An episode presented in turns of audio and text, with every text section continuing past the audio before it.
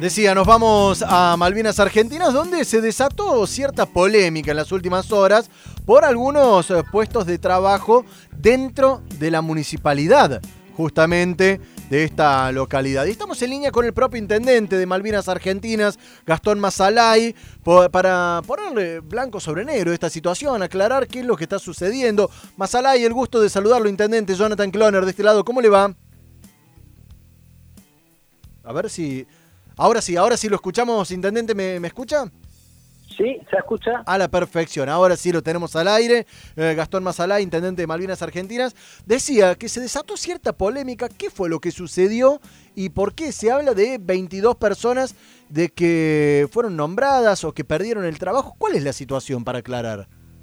No, Jonathan, eh, la realidad es que no han perdido su fuente de trabajo. Estas 22 personas eh, van, a van a continuar trabajando en el municipio lo que ha ocurrido es que heredamos una situación irregular de la gestión anterior que eh, fue la siguiente. Después de haber perdido la elección, la anterior gestión hizo unos nombramientos express en planta permanente eh, muy apresurados, sin cumplir los procedimientos administrativos y legales correspondientes, eh, lo cual desencadenó en una nulidad de este decreto de asignación. Cuando hablo del procedimiento administrativo eh, ilegal hablo de que se hicieron estos pases a planta express permanente eh, sin eh, la avisación del Tribunal de Cuentas y sin el concurso correspondiente que esté establecido por ordenanza municipal. O sea, que eran, estamos hablando de 22 empleados municipales que estaban con contrato, así es, que fueron nombrados para planta permanente al cierre de la última gestión,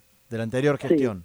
así es, así es. Luego de la elección eh, bueno, entre la, entre la elección y, la asunción mía ya como intendente. Eh, y bueno, a ver, esto eh, fue irregular tanto desde el punto de vista de la ley orgánica municipal y que por la avisación tribunal de cuentas y de, por la ordenanza municipal de que no se realizó el concurso correspondiente. Bien, y ahora también habla de la discrecionalidad y arbitrariedad con la cual se han manejado estos pases a planta permanente. ¿Y la situación de estos empleados ahora, entonces, cuál es? Se ha decretado la nulidad de, sus designaciones y vuelven al estado en que estaban antes de ser planta permanente, así van al estado de contratados.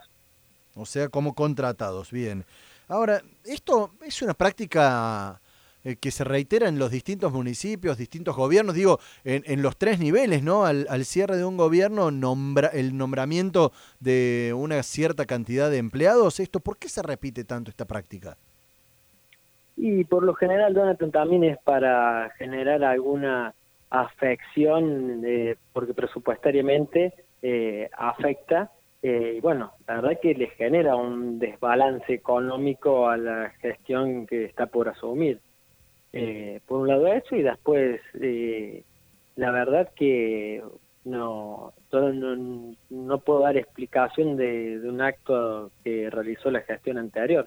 Hoy por hoy, cuando... yo sí lo planteé, yo antes, cuando era intendente electo, lo planteé de que no me parecía, no correspondía eh, generar un hecho que no iba a impactar directamente sobre las finanzas de esa gestión, sino sobre la gestión que estaba por asumir, en este caso eh, la gestión que hoy conduzco yo.